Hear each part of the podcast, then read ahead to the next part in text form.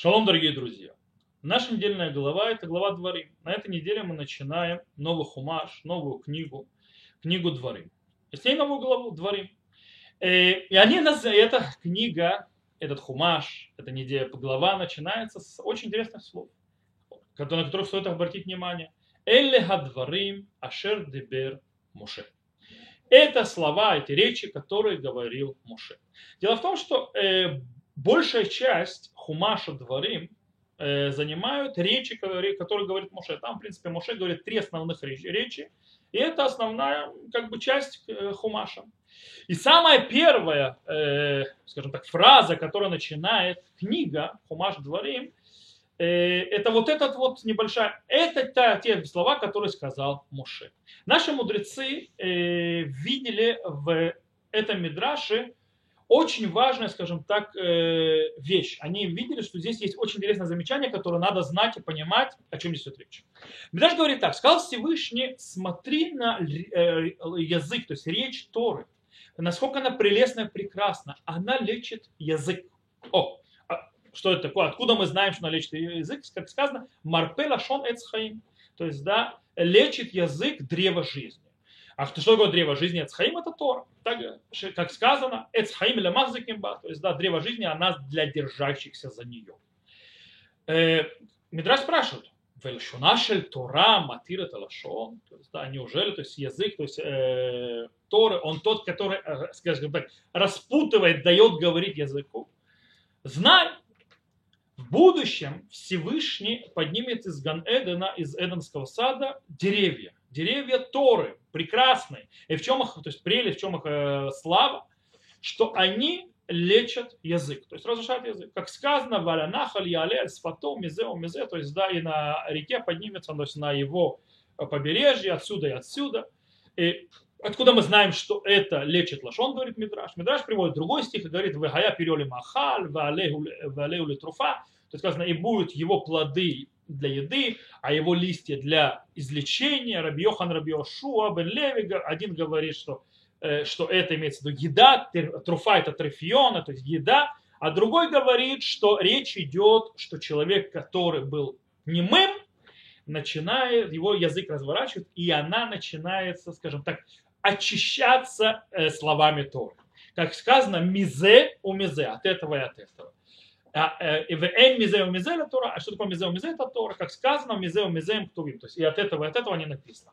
Решлакиш приводит в Мидраше другой, говорит, почему вы идете так далеко изучать из разных стихов? Он говорит, давайте выучим оттуда, где это сказано про вещи, про речи, где мы видим, где язык, то есть где Тора лечит человека, где это. Арей Моше отчерил захали Тора то есть до того, как Моше получил Тору, написано, что Ло иш дворим анух, я не человек речей, умею говорить. Так говорит Мушарабейну.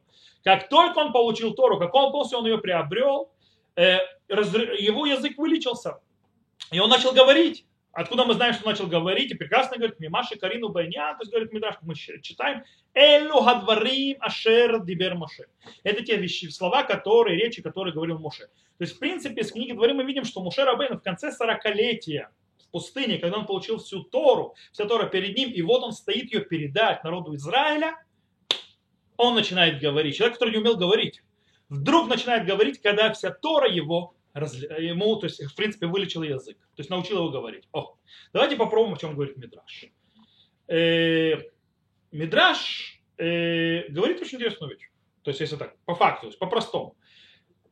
Тора лечит язык и дает возможность человеку говорить. Так, э, так говорит Медраж. Окей. О чем идет речь? Давайте подумаем. Есть люди, которые говорят очень много. А есть, которые говорят мало. Э, но, скорее всего, не о них идет метраж. Э, дело в том, что можем поделить, то есть деление на количественное на качественное.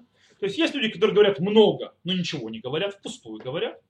А есть люди, есть такие евреи, допустим, скажут какое-нибудь слово, фразу, два слова и так далее, и там целые миры. То есть да, глубок, глубокие, глубокие вещи. Допустим, если мы приведем, известно, что во времена Танаим был Тана, сидел, Тана, то есть глава Ишивы, то есть мудрец Торы, и был у него Тургиман, то есть который объясняет его слова. Тана говорил фразу, то есть да, какую-то фразу в Торе и так далее. И ему Тургиман, то есть его переводчик, то есть там э, минут 10 потом рассказывал, что Тана сказал.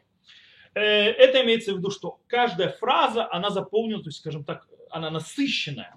Это то, что называется качество сказанного. Но, скорее всего, Мидраш говорит и не про это, и не про количество, и не про качество. А про что тогда он да говорит? Он говорит про возможность говорить, право говорить. Давайте на секундочку обратим внимание, когда мы говорим с собой или с, друг, с теми, кто вокруг нас. Речь не о профессиональных всевозможных разговорах или там по дому или так далее, скажем так, будничные рутинные вещи. А вещах, когда мы говорим о ценностях, о морали, об этике, о вере, то есть, да, очень часто может выглядеть, что мы, скажем так, говорим немножко, скажем так, э, берем на себя больше, чем вообще нам позволено. Имеется в виду, кто нас вообще поставил говорить о другим? Откуда у нас это право э, говорить о вере, о ценностях, о этике, морали и так далее? Кто ты такой, чтобы это говорить? Почему должен ты говорить другим? То есть, да, кто тебя поставил? О! И тут есть очень интересный момент, э, интересный момент появляется. Мидраж раскрывает и учит нас вот этом вот от, э, возможности говорить. Что нам дает возможность говорить? Что нам дает право говорить? Тора. Тора, э, Тора это слова истины, глубины, э, праведности, правильности, э, этики, морали и так далее. Все это можно сказать, когда ты говоришь это из Торы. Тора дает это право тебе эти все вещи говорить. То есть, да, это не ты себя поставил, это ты говоришь Тору.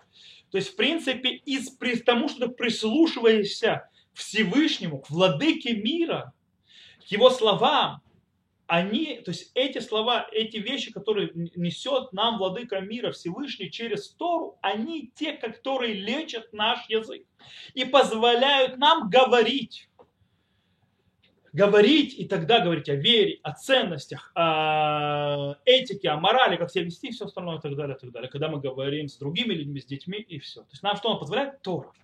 И Мушера Бейну, который получил всю Тору, который, да, удостоился Торы, может тоже говорить. Поэтому слова Муше это целый хумаш, это целая книга.